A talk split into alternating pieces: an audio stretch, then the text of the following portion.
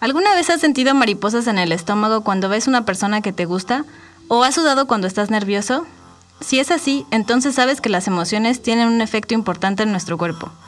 Hola, soy Valeria Calzón Sin Rabel de Colectivo Motus y hoy hablaré sobre las emociones y cómo éstas intervienen en el sistema inmune.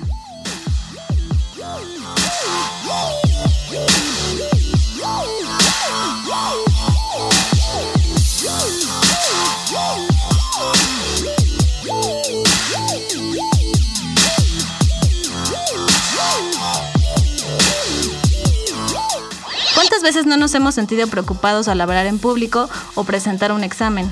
Bueno, según estudios de la Universidad Nagoya en Japón, este tipo de estresores, incluso la realización de cálculos mentales, son suficientes para mostrar efectos en el sistema inmune. Esto ya que estas situaciones activan un mecanismo beta adrenérgico. Este mecanismo se encarga de alertar al cuerpo y cuando se activa se liberan una serie de hormonas, las cuales causarán un aumento en la frecuencia cardíaca, se dilatarán las pupilas, habrá movilización de energía corporal y flujo sanguíneo a órganos esenciales. Se ha reportado además que reduce el número de algunos leucocitos o glóbulos blancos, los cuales son células en la sangre encargadas de defendernos ante infecciones por virus, hongos, bacterias o parásitos. Y también disminuye la actividad de los linfocitos NK o células natural killer, las cuales nos protegen de células tumorales que pudieran ocasionar cáncer. Todo esto disminuye nuestra respuesta inmune, favoreciendo un estado de enfermedad. A su vez, las emociones activan el sistema nervioso central. El hipotálamo, que es una porción del cerebro, al ser estimulada por una emoción, se comunica con la hipófisis, una glándula que está situada debajo de él. Y esta a su vez estimula la producción de las catecolaminas en las glándulas suprarrenales, aumentando así sus niveles en sangre. ¿Qué son las catecolaminas?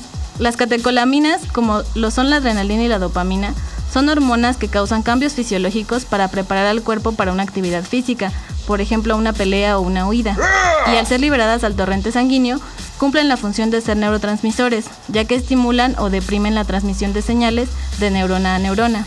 De ahí esa sensación de mariposas en el estómago al ver a esa persona o esa fría sensación de sudor al estar nerviosos. Aunque se sabe que los sistemas nervioso central e inmune están interrelacionados a través de redes neuronales y hormonales, aún faltan estudios que permitan elucidar a detalle cómo se lleva a cabo. En un estudio llevado a cabo en la Universidad de Wisconsin, se evaluó el efecto que tienen los recuerdos negativos y positivos sobre el sistema inmune.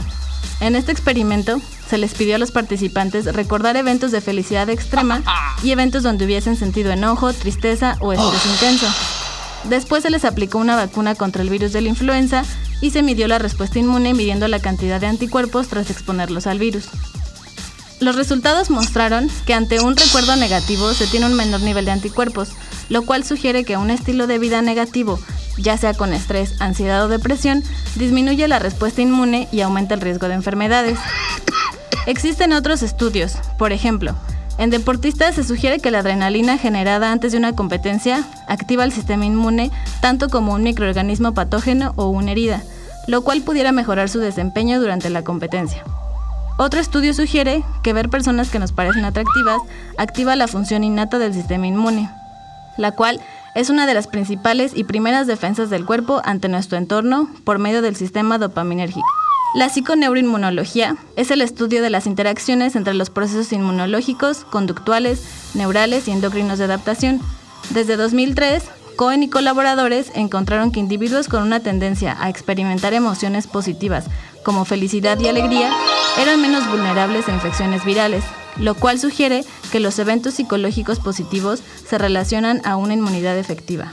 En general, las personas que llevan un estilo de vida más positivo realizan actividades que los llevan a tener un mejor estado de ánimo por más tiempo. En palabras del doctor Martin Seligman de la Universidad de Pensilvania, cuando hablamos de nuestra salud, hay esencialmente cuatro aspectos que están bajo nuestro control. La decisión de no fumar, comprometerse a hacer ejercicio, la calidad de nuestra dieta y nuestro nivel de optimismo. Y este último es igual de benéfico que los otros. Nos gustaría saber qué piensas. Escríbenos en nuestras redes sociales en Facebook, Twitter e Instagram como Colectivo Motus. Si quieres volver a escuchar esta cápsula, busca el podcast de Colectivo Motus en Spotify. Nos escuchamos en la siguiente. Motus.